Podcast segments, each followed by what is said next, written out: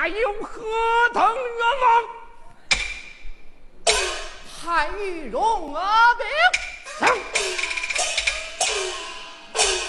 卑职身为八十万禁军教头，怎能擅入白虎节堂？只因卑职在长街之上勾得宝刀一口，吹毛断发，削铁如泥。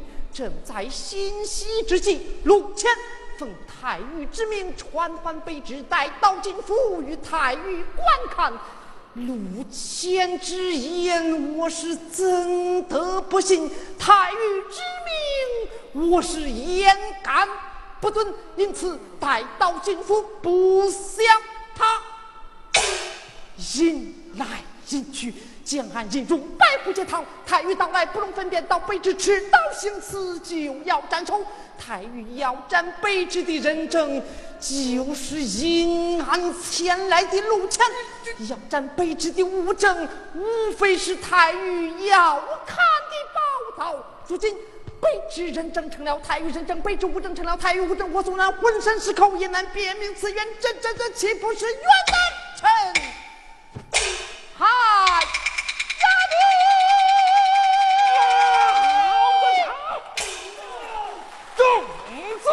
八十。